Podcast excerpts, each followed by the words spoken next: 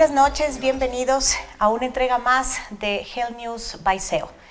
Estamos aquí en un domingo más, 19 horas, no se olviden, una nueva entrega. Y voy a dar paso a nuestro querido anfitrión, el doctor Fidel Cayón. Buenas noches, Fidel. Muchísimas gracias, Vero. Muchísimas gracias a todos por, por seguirnos y por continuar eh, viéndonos cada domingo en Health News by SEO. Quiero presentarles a nuestros invitados del día de hoy, el especialista en cirugía de cadera del Centro de Especialidades Ortopédicas, el doctor Carlos Navarrete. Hola, buenas noches Fidel, buenas noches Verónica, Marcelo, gusto que estés acá, buenas noches a todos. Y quiero presentarles también a Marcelo Garrido. Marcelo es eh, un abogado de, de, profesión que desde hace algunos años se ha dedicado a, a correr, eh, ha hecho incluso, ha corrido un par de Ironmans, eh, y tuvo hace un tiempo unos problemas de los cuales ya iremos conversando. Muy buenas noches, Marcelo. Muchas gracias por invitarme. Hola, buenas tardes. Un placer estar aquí. Muchas gracias. Doctor Carlitos Navarrete, empecemos un poco por eh, contextualizar uno, el, el, el, centra, el, tema central de, nuestra, de nuestro programa de hoy. ¿Qué es una lesión de cadera? Bueno, es una pregunta interesante porque eh, he tenido un montón de pacientes que confunden a la cadera con la pelvis o a la cadera con la región lumbar, por ejemplo. Entonces, eh, eso sí es importante puntualizar de que la cadera como tal es la articulación entre la parte más superior del fémur, que es la cabeza femoral, al entrar en contacto con la pelvis y la pelvis le prepara para eso una copa. Entonces, esa articulación, que es una de las más móviles del cuerpo, esa es la cadera. Ahora, para hablar de lesiones de cadera, pues tendremos que hablar de dos tomos o tres tomos de libros, ¿no? Pero eh, claro, las lesiones más comunes que se presentan son lesiones de tipo traumáticas y actualmente ya lesiones que tienen que ver eh, con lesiones crónicas, es decir, que afectan a la cadera sin tener un antecedente traumático. Y esas son las que se están tratando actualmente para tratar de evitar de que las lesiones que se producen en la cadera progresen a un desgaste de la articulación.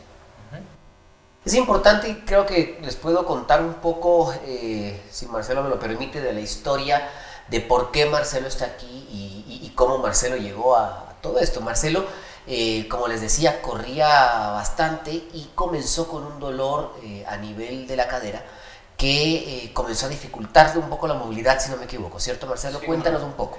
Bueno, como comentaba hace un momento fuera de cámara, yo llegué de una carrera en Manta con dolor del muslo, digamos, la parte superior, y me había apuntado a una maratón que tenía que, que tenía que hacerlo, hacerla. Fui a la maratón, esto era en octubre del año pasado, fui a la maratón y volví con un dolor un poco más intenso que no me permitía incluso ni subir gradas o, o subir el auto, por ejemplo. Entonces fui a consultar qué es lo que tenía, yo pensé que era un tema muscular o no sé, no, no sabía de lo que se trataba. Eh, y con Carlos, los exámenes que hicimos, eh, finalmente se dio cuenta que era un pinzamiento, un dolor en el momento en que mueves la articulación de la pierna, para subir una grada, para subirte al auto, para correr. Eh, así fue como llegamos a, a, esto. Esto fue, me dices, octubre del 2019. Sí, octubre del 2019. Ya un año y un poquito más ya. Sí, ahí fue cuando, digamos, llegué con, la, con el dolor intenso porque había acabado de correr la maratón. Correcto. Eh, y entre exámenes y cosas, la intervención fue más o menos en febrero de este año. Ya, correcto. Carlitos, cuéntanos un poco eh, qué es lo que encontraste en Marcelo, qué, qué tenía y, y, y, a dónde nos fuimos en... en bueno, eh, no quiero que Marcelo quede mal como una persona que se metió a la maratón así de la noche a la mañana, porque lo conozco ya como mi paciente. De hecho, él se dedicaba antes a correr, empezó hace cinco años el, el tema del atletismo. Eh, quisiera que nos cuentes, Marcelo, cómo empezó este tema del atletismo también. Empezaste en el colegio, me contabas, sí, sí, ¿cómo bueno, avanzaste yo, en eso? Yo en, el, en colegio y en universidad hacía algo de deporte, digamos, atletismo y fútbol. Y por cosas de la vida, ¿no? Uno empieza la profesión, uno se casa, se dedica a trabajar. Dejé. Y seis años atrás, eh, con mi esposa, le contaba a Fidel, mi esposa es corredora también, me motivó nuevamente el tema de, de correr. Entonces veníamos entrenando, digamos, eh, con base diaria. Para, hemos corrido algunos eh, Quito Últimas Noticias, de Ruta de las Iglesias, o sea, es, es una, una, preparación constante, permanente. Eh, y lo que a mí me gustó, digamos, experimentar un poquito fue en distancias un poco más largas. Eh, por eso me inscribí a una, correr unos un par de metas maratones en Manta, en Guayaquil, y nos habíamos inscrito a una, a una linda maratón, esto es anecdótico, eh, en, en, Venecia el año pasado. Entonces, no habíamos corrido ninguno de los dos ninguna maratón, era nuestra primera maratón. Eh, fuimos, la corrimos, fue espectacular y al volver empecé con la, con la patología y con los dolores que tú, que tú eh, trataste. Y como tú indicas, sí, fue una preparación larga, es decir, para la maratón son seis meses al menos eh, de ir progresivamente de distancias 10, 15, 20, hasta 30, 35, para luego hacer los 42. Amén de, qué sé yo, nutrición, eh, fisioterapias, eh, crioterapias, toda esta cuestión que te prepara los músculos, los tendones, etc. Bien, ya retomando la pregunta que me hiciste Fidel sobre el tema de la patología como tal de, de Marcelo, nos encontramos con un término nuevo que se llama pinzamiento femoroacetabular. Lo digo nuevo porque es un tema que no se ha estudiado tanto en nuestros países, pero que hace más o menos 20 o 30 años ya está reportado en la literatura y que depende básicamente de la morfología que tiene la cadera del, paciente. Entonces, el tema de pinzamiento tiene que ver exactamente con eso, con un conflicto, con un choque, con un pinzamiento que se produce en la cadera cuando el paciente la mueve. Esto eh, tiene origen sobre todo en pacientes que tienen una demanda alta. Por ejemplo, si hay una persona que tiene pinzamiento y no tiene una demanda alta de ejercicio o de movilidad, pues difícilmente va a tener síntomas si es que este pinzamiento no es tan severo. Obviamente hay pacientes que tienen un pinzamiento más severo y esos son los que tienen más síntomas. Entonces a Marcelo lo encontramos con esto, con un pinzamiento eh, originado por ese nivel de actividad que tenía. Es una patología bastante común, es poco común, porque si me dices que lleva, no sé, 20 años de, haber sido descrita un poco a nivel mundial, ¿antes qué pasaba? Esa es una excelente pregunta. Mire, yo te voy a contar mi, mi, experiencia en cuanto al diagnóstico y no diagnóstico del, del pensamiento. ¿A qué me refiero? Cuando yo estaba en, los años de residencia que los estudié aquí en el país, eh, en el posgrado de traumatología, no vi nunca un pensamiento de cadera. Entonces, dije, capaz que esto no existe aquí en nuestra raza, en nuestra región. Y bueno, cuando salimos a estudiar eh, este tema afuera, veía un montón de pacientes con pensamiento. Entonces decía, bueno, estamos haciendo algo malo. No hay pensamientos en Ecuador o, no diagnosticamos. No diagnosticamos. Entonces lo que pasó fue eso, que cuando recién regresé, el primer mes que estuve acá, vi un paciente de pensamiento y ahora tenemos un volumen de unos 6 o 7 pacientes que vemos al mes con pensamiento. Afortunadamente no todos llegan a la cirugía, pero lo que, te quería contar es eso, que eh, actualmente los métodos de diagnóstico, los métodos de, o sea, los síntomas que tienen los pacientes ya los asocian, un poco más con el tema de pensamiento, tanto los pacientes como los médicos, y eso favorece que se diagnostique más y por tanto que se trate más al tema, ¿no? Carlitos, yo ahí tengo también una pregunta. Entonces, ¿quiere decir que no necesariamente a quienes se exponen a actividad, como en el caso de Marcelo, tienen la facilidad de llegar a este tipo de, pinzamiento de cadera, se puede presentar en, otros, en, otras personas que quizás realicen otro tipo de actividad y cuál es el efecto que causa si no se llega a tener un tratamiento o una cirugía como tal del pinzamiento. Perfecto. Es espectacular las preguntas que me han eh, bueno, a ver, empezando por qué origina el pinzamiento. El pinzamiento tiene varios factores que pueden hacer que el paciente eh, tenga síntomas asociados con esa patología. Entonces, por ejemplo, en el crecimiento nosotros tenemos eh, un núcleo de osificación en el extremo de la cadera que empieza a hacer que el fémur crezca, ¿no es cierto?, en todas las personas. Cuando en ese periodo de crecimiento los pacientes se someten a un alto nivel de exigencia, la cadera no crece como debería crecer, sino que empieza a crecer más por un lado o por el otro, para decirte en términos fáciles. Y eso hace que al final del crecimiento nos quede una jiba o una protrusión en uno u otro lado del cuello femoral. Y ese es uno de los factores que predispone también al pinzamiento. Otros pacientes no necesariamente han tenido esa causa, sino tienen tal vez alguna relación genética, entre comillas, porque sí se ha visto en los estudios que hay pacientes que tienen más eh, predisposición a tener pinzamiento que otros. Por ejemplo, en Japón nadie tiene pinzamiento. Eh, la, gente blanca anglosajona tiene, tiene más pinzamiento y nosotros estamos como en la mitad. ¿no? Entonces sí hay una predisposición en cuanto a la información genética para tener pinzamiento. Y la otra pregunta, ¿por qué se tiene que tratar el pinzamiento? ¿Por qué se tiene que tratar ese choque? No solo por los síntomas, porque hay pacientes que tienen síntomas leves, pero que tienen daños grandes en la cadera. Ese paciente que tiene síntomas leves tiene que operarse. Por ejemplo, Marcelo, para que le duela a él, tuvo que pasar una maratón de 42 kilómetros para que tenga una molestia importante, porque antes de eso capaz que decías, me duele un poquito. Te hice algún sobreesfuerzo. Sí. No me duele tanto, se puede manejar, ¿no? Pero ya cuando él hizo la carrera, una exigencia alta que son 42 kilómetros, en ese punto él empezó a sentir que ya el problema era un poco más grave. Entonces, en esos pacientes empezamos a tratar la cadera, sobre todo para tratar el síntoma, pero también para corregir, las lesiones que está presentando el paciente en ese punto y evitar que la cadera se siga dañando, porque este choque, este pinzamiento, empieza dañando estructuras internas de la cadera y a la larga la cadera termina en desgaste completamente. Y de hecho les doy un dato así a la, ligera, son 60% de pacientes que se ponen, el 60% de pacientes que se ponen una prótesis un reemplazo de la cadera a los 60 años, eh, un 60% de los pacientes tenían pinzamiento y no se trató. Entonces es una causa importante de desgaste. Interesantísimo el tema, interesantísimo para que vayan contextualizando todos nuestros eh, amigos al, al, respecto y esos datos que nos da Carlos que realmente pues hasta cierto punto llegan a asustarnos. Quiero recordarles que estamos llegando a ustedes gracias a el apoyo que tenemos de eh, y eh, quiero dejarles con, con, la idea para que Carlos nos cuente ahora un poco más acerca del tratamiento y de cómo hacer para, podría decirse, evitar las complicaciones que un pinzamiento de estos puede darnos.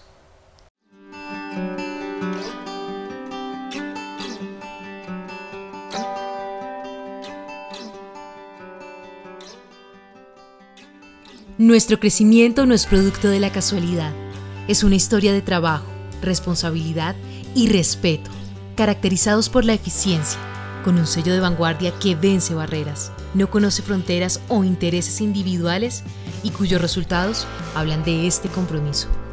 BioOrthopedic Implants es una empresa familiar dedicada a la importación directa y distribución de productos de osteosíntesis, maxilofacial y medicina deportiva.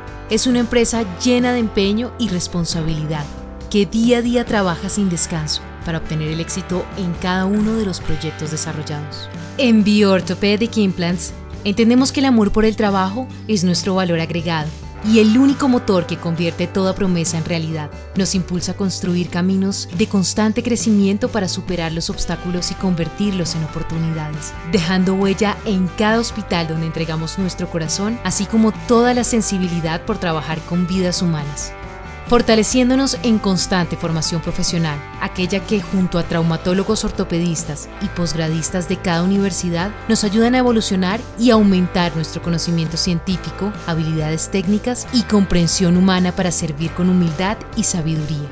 Buscamos permanentemente mejorar en todos los aspectos, aprendiendo de los retos y superando las falencias con humildad.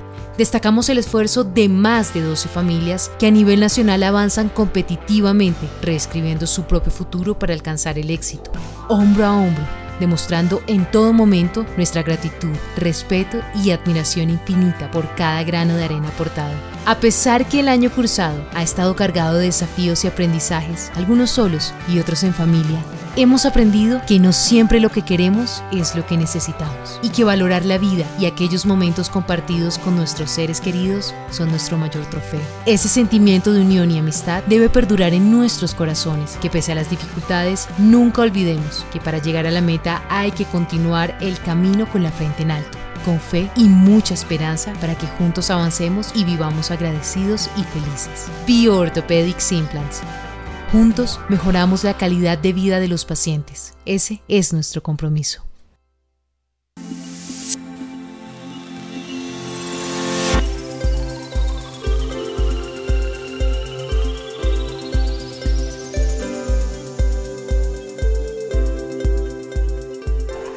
Bueno amigos, estamos listos aquí eh, para nuestro segundo bloque. Les recuerdo, estamos hoy con Marcelo Garrido, quien eh, tenía un problema en la cadera y con Carlos Navarrete, nuestro especialista en cirugía de cadera del Centro de Especialidades Ortopédicas. Quiero eh, retomar la conversación que teníamos, eh, Marcelo, en cuanto a la lesión que tenías y quiero eh, para eso preguntarle un poco a Carlos cuáles son los riesgos de no diagnosticar un pinzamiento de cadera. ¿Qué es lo que pasa con este pinzamiento si no lo diagnostico?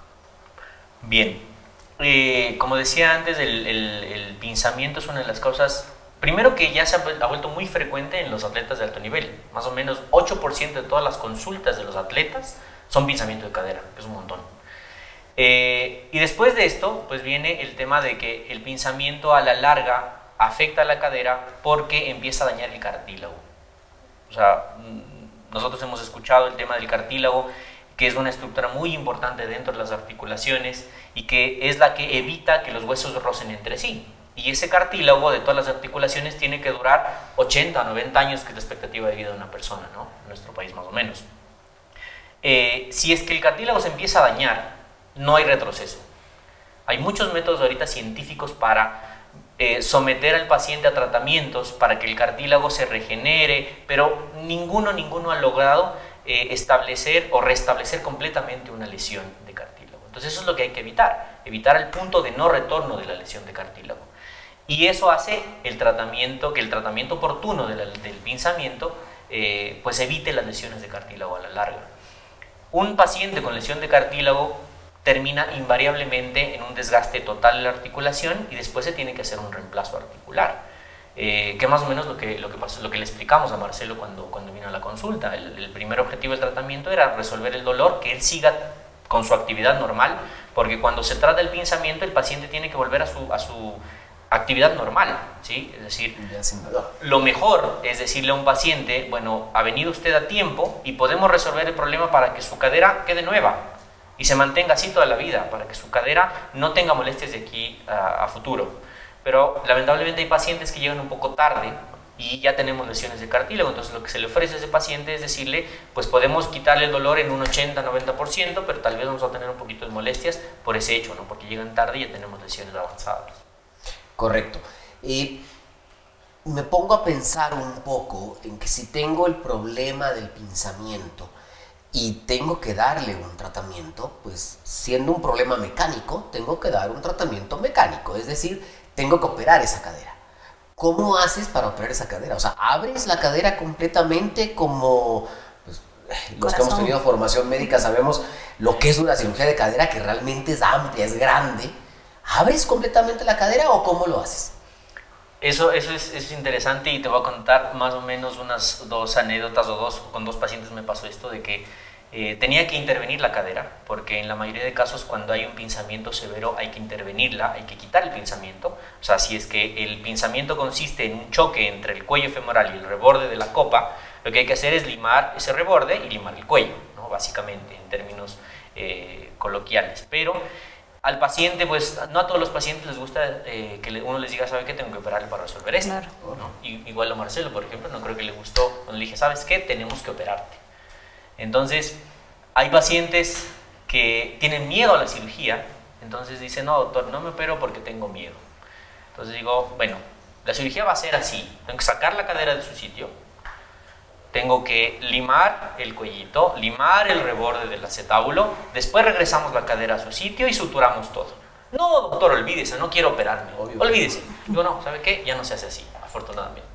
Entonces, quites el miedo, lo vamos a hacer solo con cámaras, vamos a hacer incisiones chiquititas, no vamos a sacar la cadera de su sitio, metemos los instrumentos por esos huequitos, que eso, eso es artroscopía, y resolvemos el problema y su cadera pues queda bien de aquí a futuro, obviamente si el paciente llegó entonces, eso es una ventaja que tengo con los pacientes que tienen miedo a operarse, tal vez hacerles ver cómo se hacía antes y que afortunadamente ahora contamos con un método que no es tan invasivo para la cadera y que permite una recuperación rápida. Por ejemplo, a Marcelo, si no estoy mal, operamos en marzo y ya nos va a contar ahorita cómo, cómo anda con, su, con sus maratones y con las carreras. Sí, fue en febrero. En febrero. 17 de febrero.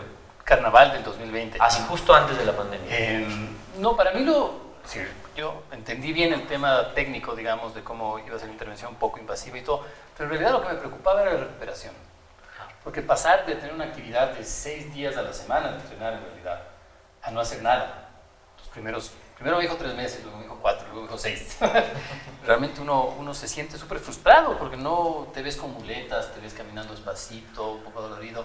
Eh, esa fue la parte que a mí me costó más que otra cosa. Eh, y luego ya cuando vuelves un poquito, digamos, a caminar y a la fisioterapia, la fisioterapista también es una, gran ayuda. Te va explicando cuál es el proceso interno que va viendo y por qué hay que tener esta paciencia para volver a, correr o a entrenar. Eh, realmente uno siente una, una, tranquilidad del apoyo médico y, fisioterapeuta y va viendo los resultados del camino. Y lo que yo recomiendo a la gente es tengan paciencia. Eso es un tema de paciencia. O sea, paraste seis meses. Seis meses. Un poquito más porque luego se me complicó un tema lumbar, pero básicamente seis meses. Sí, lo que yo creo que es que hay que buscar una alternativa. Yo en el mes 6, en el mes 5 lo que empecé es a nadar. ¿Qué más puedo hacer? Nada, ok. Entonces nadar con alguna frecuencia eh, y va reemplazando. Tal vez porque yo tengo una, no sé, una, una, una, formación, pero eh, esta cosa de hacer deporte siempre te está, te está llamando. Entonces tenía que hacer algo, si no me volvía loco. Entonces, hay que buscar una alternativa. O bicicleta estática. Me compré una bicicleta estática. Empecé a hacer bicicleta también. Me gusta menos, eh, pero ahí vamos buscando la vuelta de, mejorar el tema. Y en tu vida diaria, en el trabajo, en la familia, ¿cómo se vio esto afectado? Bueno, lo primero, eh, la independencia en cuanto a tu movilidad de trabajo. Es decir, yo pasé de manejar todos los días a, trabajar, a mis, a, mis, actividades, a que alguien me lleve. Los dos primeros meses no manejé. Manejaba a mi esposa o me ayudaba a alguien manejando. Eh, el día a día, al principio es complicado, porque el día a día es importante decir esto, eh, porque los temas de la actividad cotidiana, ir al baño, ducharte, se vuelven complicados. No tienes una herida, etcétera, etcétera. Em, luego le buscas la forma de, solucionar. ¿sí? En casa, por suerte, eh, como decía, mi, mi, esposa también es deportista, entonces tienes apoyo, sabes cómo, cómo, cómo manejar el tema. Ella se iba, yo, yo le acompañaba, a, le veía entrenar o le apoyaba de alguna forma, y eso te va dando un poco de, de digamos, de tranquilidad, de saber llevar la, la, el tiempo de espera. La independencia es lo que te pega, principalmente. El trabajo, yo tenía una oficina en un segundo piso, tenía que subir gradas, bajar gradas. Eh, me mudé a, una, a, un primer piso, digamos, pude bajarme sin, para no, no, moverme mucho y así. O sea, básicamente tu, tu, tu, rutina diaria tuvo que verse afectada directamente, incluso para que hayas tenido que, que, buscar un piso bajo en donde no tengas que subir escaleras para que, para que sea más fácil. Y emocionalmente emocionalmente es importante, creo yo, también el apoyo de la familia, ¿no? Como, porque es distinto para una persona que no eh, practica un deporte, que no tiene una actividad como la que tienes tú.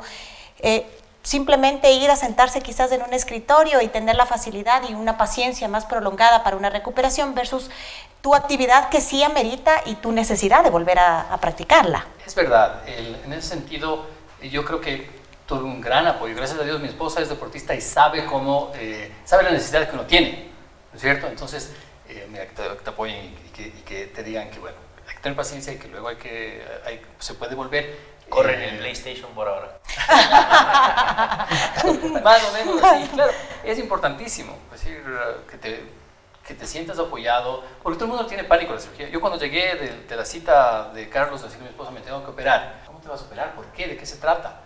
Entonces le expliqué un poco en palabras más uh, mundanas lo que me explicó Carlos. Le dije, mira, lo que estamos viendo ahora es, y veamos esto, veamos a largo plazo. puede ser que eh, si no me opero vaya todo bien unos años más siga tranquilo con analgésicos con, con, o con fisioterapia. Pues yo no quiero correr 5 años más, yo quiero correr 20 años más. y de hecho, donde corro yo con mi grupo de amigos, hay gente de 70, 75 años corriendo tranquilamente bueno, allá vamos, tenemos una vida, queremos vivir, vivir mejor, digamos. Entonces, eh, eso fue la motivación. Sí, definitivamente. Y a eso quiero ir un poco ahora que ya vayamos al, tercer, al tercer bloque del, programa el día de hoy, porque quiero saber y quiero que Carlos nos cuente qué pasa, qué pasa con el paciente que no se opera en el sentido en el que va a tener, como nos decías antes, que llegar a una cirugía mucho más grande ¿Y qué implica esa cirugía más grande? O sea, ¿cuál es la ganancia de hacer esta cirugía en el momento correcto?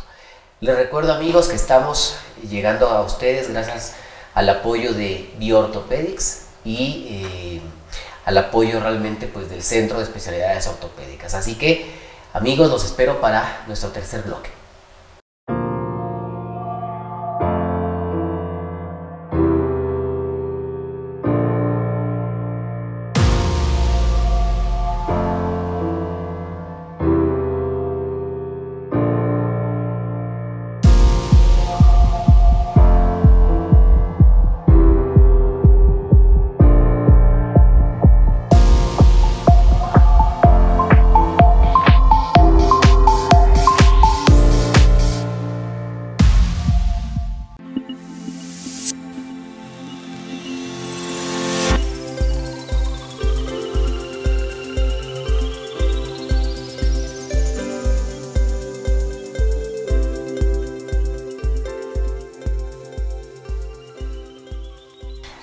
Listo amigos, estamos aquí para nuestro tercer bloque. Así que vamos con eso. Eh, nos ha quedado una pregunta pendiente en el, en el ambiente. Doctor Carlitos, cuéntenos, ¿qué pasa si no me opero? Todas, las, todas estas, estas afectaciones tienen que derivar en una, en una cirugía. ¿Qué pasa si no lo hago? Ok, bueno, em, hay un concepto interesante actualmente que es una cosa es tener dolor más la cadera con pinzamiento y otra cosa es tener la cadera con pinzamiento sin dolor. Entonces, cadera que tiene pinzamiento, por ejemplo, podemos ahorita salir a la calle y tomar 100 personas en la calle y hacerle radiografías, ¿no es cierto? Y probablemente tengamos un 60% de esas radiografías que tengan pinzamiento, pero no tenemos que operar a todos, afortunadamente. ¿Cuáles son los pacientes? ¿Cuáles son las personas que tienen la patología como tal? Son las personas que tienen esa radiografía positiva y además tienen síntomas. Por ejemplo, lo habíamos conversado con Marcelo, si bien ahorita hablamos del tema de la fisioterapia y del, y del, eh, del, del problema de independencia después de la cirugía, pero también tenemos que hablar de cómo está un paciente antes, ¿no es cierto? Por ejemplo, en el caso de Marcelo, me llegó un día al consultorio y me dijo, sabes que ya no puedo ni subirme ni bajarme de mi auto. Entonces es una, es una cosa que ya eh, te pones a pensar y si dices una persona de esta edad que era atleta o es atleta y que corre tanto, ya no puede subirse al carro, algo está pasando, ¿no es cierto? Entonces en ese punto es cuando tomamos la decisión de hacer los estudios complementarios, ver exactamente qué lesiones tiene la cadera por dentro y ahí planificar o no la resolución. ¿Qué pasa si no se opera un paciente que tiene un pinzamiento y que ya está con síntomas? Nada, que el pinzamiento sigue su historia natural, sigue su evolución natural y la evolución natural es que la cadera se siga dañando, porque cuando algo duele en el cuerpo, algo se está dañando o algo se rompió, ¿cierto? Ese es el estímulo de dolor, o sea, de ahí se origina el estímulo de dolor. Y si el paciente tiene ya dolor, es porque su cadera se está dañando. Y si continúa así, el paciente pues va a terminar en un punto que ya hemos tocado antes, que es el desgaste total de la articulación, y en ese punto pues tenemos que hacer ya no una cirugía artroscópica de rápida recuperación como la que se hizo Marcelo, que tiene la posibilidad ahorita de ya trotar el mes pasado 10 kilómetros sin molestias, a otra que es una cirugía mucho más grande y con resultados no, no, no, no tan, tan óptimos como la que se tiene con la artroscopía. Y quizás ahí no, no, puede que no exista una recuperación tan favorable como la que se haría a tiempo, ¿no? Exacto, es lo que habíamos dicho antes. Si el paciente tiene lesiones en el cartílago, el pronóstico, es decir, el resultado a largo plazo del procedimiento no es el mismo. Carlos acaba de decir una cosa que me, que me llamó la atención. Dijo que el mes pasado corriste ya 10, kilómetros. O sea, estamos hablando que en diciembre, después de haberte operado en febrero, ya corriste 10 kilómetros. Sí, sí. Eh, yo había empezado, retomé los entrenamientos en noviembre, inicios de noviembre, suavito, caminar, caminar, caminar. Eh, hicimos una competencia, digamos, privada con el grupo de, con el grupo de corro de 10 kilómetros a mediados de diciembre y pude correr en un tiempo además eh, bueno, digamos. En una hora cerrada 10 kilómetros está bien, digamos. Una hora cerrada 10 kilómetros está bastante bien. Sí, está bien. No, sí, salí contento, salí contento. Esto también se complementa, hemos hablado de la fisioterapia, de la recuperación, pero también con plan de entrenamiento. creo que es importante a largo plazo que tu entrenador eh, hable el mismo idioma que hablas tú, que le puedas transmitir lo que dice tu médico y tu fisioterapeuta. Eh, y claro, el plan era un, tal vez un poquito más lento, pero yo me sentí cómodo, es decir, la recuperación ha sido súper buena, lo que mencionaba Carlos hace un momento, el tema de independencia, el tema, por ejemplo, subirme al auto y poder manejar completamente sin dolor. Eh, yo siento que he mejorado, que, tengo una mejor condición de la que tenía antes de la operación. Correcto. Esa, esas palabras me dejan, me dejan muy, muy contento porque realmente entiendo ahora el por qué hacer la cirugía. O sea, es calidad de vida lo que decía Carlos. Por supuesto, es lo que le decía yo alguna vez a Marcelo, que los pacientes empiezan a tener cualquier condición, no de la cadera como tal, sino en tu caso, por ejemplo, de la mano, de un dedo, de la muñeca, del hombro, de cualquier articulación del cuerpo que, cuya función es pues independencia, es moverse, empiezan a tener disminución de, de la función de esa parte y empiezan a dejar de hacer cosas que no se dan cuenta. Por ejemplo, Marcelo o algún otro paciente que, trotaba antes 20 kilómetros o 10 kilómetros, ahora trota 10 para que no le duela y después trota 5 para que no le duela. Eso es disminución de la calidad de vida. O uno que no corra tanto, 5 kilómetros o 3 kilómetros, y ahora no va a correr para que no le duela y dice, no, estoy bien sin correr. Eso no es, no es lo óptimo. Lo óptimo es que el paciente mantenga su condición, mantenga su calidad de vida normal y sin dolor. Eso es lo que se quiere llegar con los procedimientos que hacemos nosotros en traumatología en general. De acuerdo. Bueno, em, tenemos algunas preguntas que nos han enviado por redes sociales, así que creo que vamos a irlas eh, respondiendo con la ayuda de Carlos. Zulay Quinzo nos pregunta, cuando me acuesto boca arriba no puedo levantarme fácilmente por un dolor intenso en la cadera. Siento como si se me abriera. ¿En realidad pasa esto o a qué se podría deber el dolor que tengo? Bueno, primero habría que ver, como te decía, que el dolor sea de cadera, ¿no? Porque sí me ha pasado que tenemos dolor acá o aquí en la pelvis y dicen me duele la cadera. Cuando la cadera, sobre todo el dolor de la cadera afecta la región inguinal y lateral, es decir, la región del glúteo, ese es el dolor generalmente de la cadera. Y si es que, pues a la persona que nos preguntó tiene ese dolor localizado en la cadera y siente como que se le abriera, es un síntoma que te refiere el paciente cuando tiene inestabilidad de la cadera. Porque todas las articulaciones tienen que tener una congruencia y tienen que estar fijas en su sitio con ligamentos y cápsula y tal. Y la cadera también tiene afecciones que tienden a que la cadera no esté fija en su sitio, sino que tienda a moverse. De hecho, ya ahora hay términos de microinestabilidad, es decir, los movimientos son chiquititos, pero causan dolor. A macroinestabilidades que tienen inestabilidad severa y pues obviamente tienen más síntomas, ¿no? Entonces, podría tratarse de eso. Eh, eso se soluciona viendo con un examen físico rápido y una radiografía de pelvis, ¿no? Para ver de qué se trata. Recomendación para Zulay que vaya para hacer un examen y poder saber que no tenga inestabilidades de esa cadera. Juan Ruiz nos dice, mi madre ya es adulta mayor y nos dicen que hay que cuidarle mucho la cadera. ¿A qué se debe que con la edad la cadera se vuelva más sensible?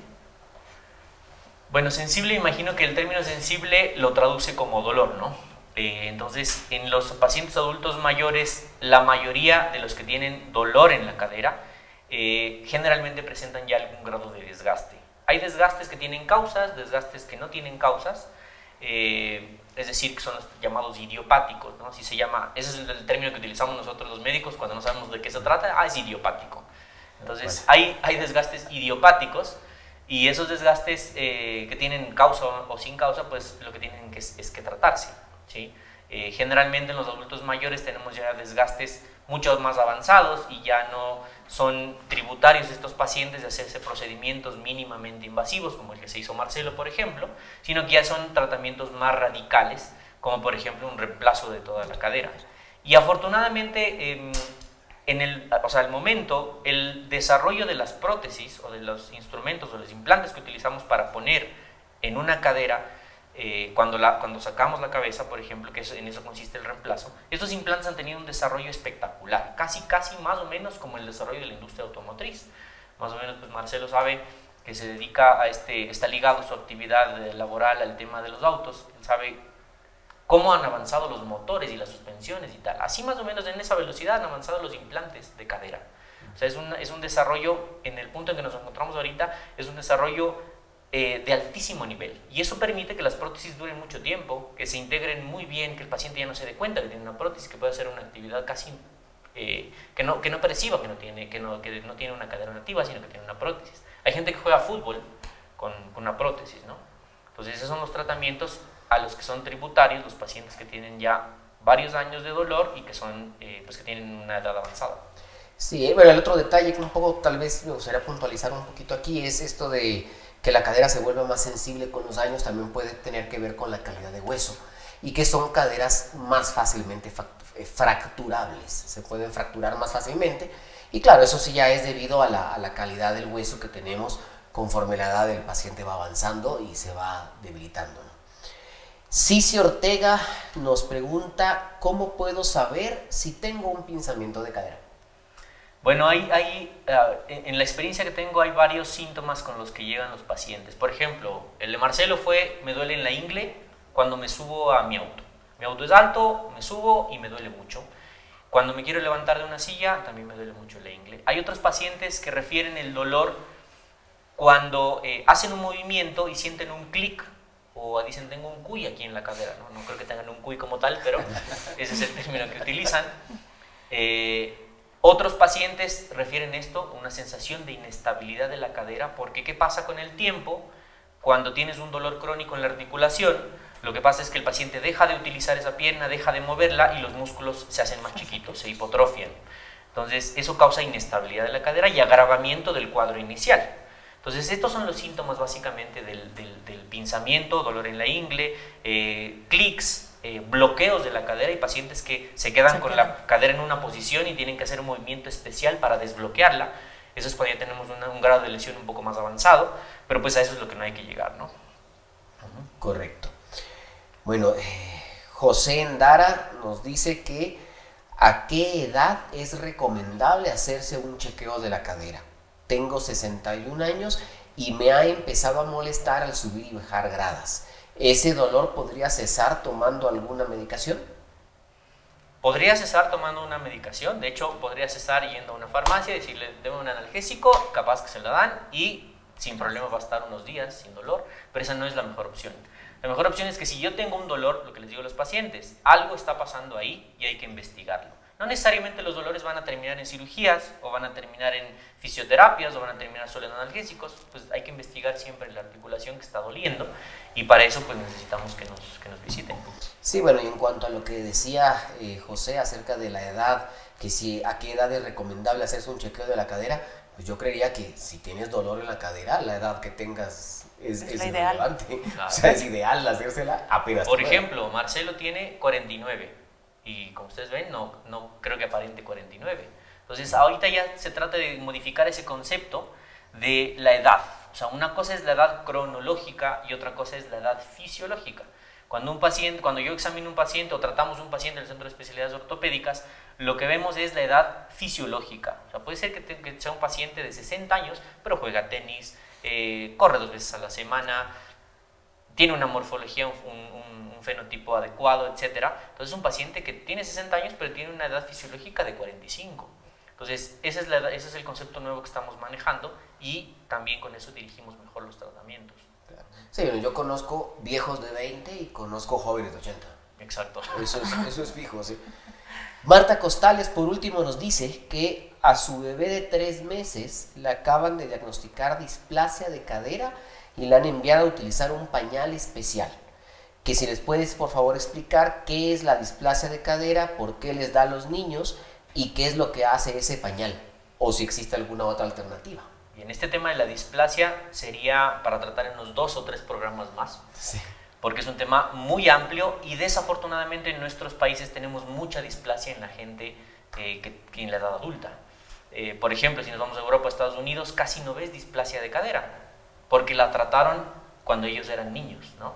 Aquí como el screening y el método de diagnóstico es un poco más lento y, el acceso a la salud es más deficiente, entonces los pacientes evolucionan con esa displasia a la edad adulta y solo tenemos que tratar las consecuencias.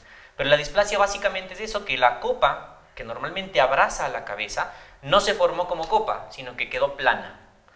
¿sí? Entonces ya no es una copa, sino es un plato. ¿sí? O no es una copa de vino, sino es una copa de martini, más o menos. Entonces, eso es la displasia de cadera. Eh, ¿Y qué pasa con la displasia de cadera? Que es, eh, eh, a la larga, la cadera es inestable y se empieza a desgastar mucho más rápido. Entonces, lo mejor para el tratamiento de la displasia de cadera es el diagnóstico.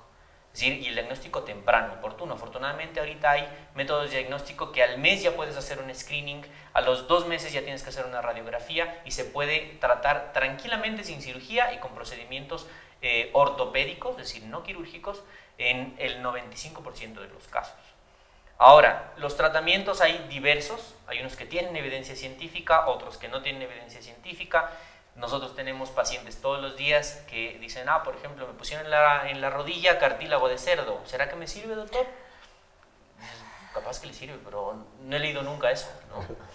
Entonces, lo mismo pasa con estos tratamientos de la displasia. Hay gente que manda pañal, está demostrado que el pañal grueso, un pañal más más acolchado no sirve para tratar la displasia, se necesita utilizar métodos un poco más rígidos y pues para eso necesitamos también que nos visiten, dependiendo del grado de displasia, es el tratamiento. Perfecto, bueno, muchísimas gracias a todos amigos por habernos acompañado en esta nueva edición de Health News Baiseo. Recuerden que estamos todos los domingos a las 19 horas en nuestro canal de YouTube.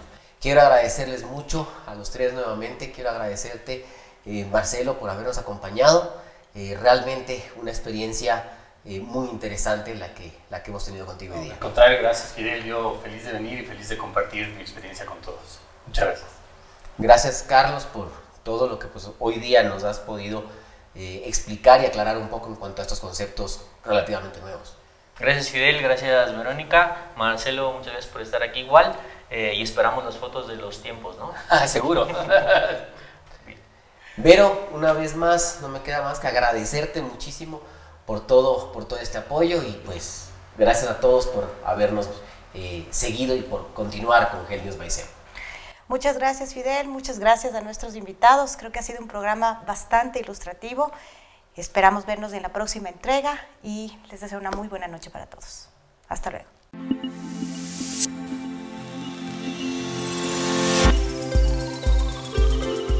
Gracias por acompañarnos en Hell News by. Recuerden que todos los domingos a las 19 horas tendremos un nuevo episodio. Prepárense para el próximo domingo. Tendremos a Fátima Serrano, corredora de trail running, ganadora del Ecuadorian eh, Trail Tour, y a eh, Sofía Salvador, fisioterapeuta del Centro de Especialidades Ortopédicas. Hablaremos de lesiones en mano. Recuerden dejarnos sus preguntas en nuestras redes sociales para poder compartirlas con ustedes en directo. Así que amigos, muchísimas gracias. Los espero el domingo.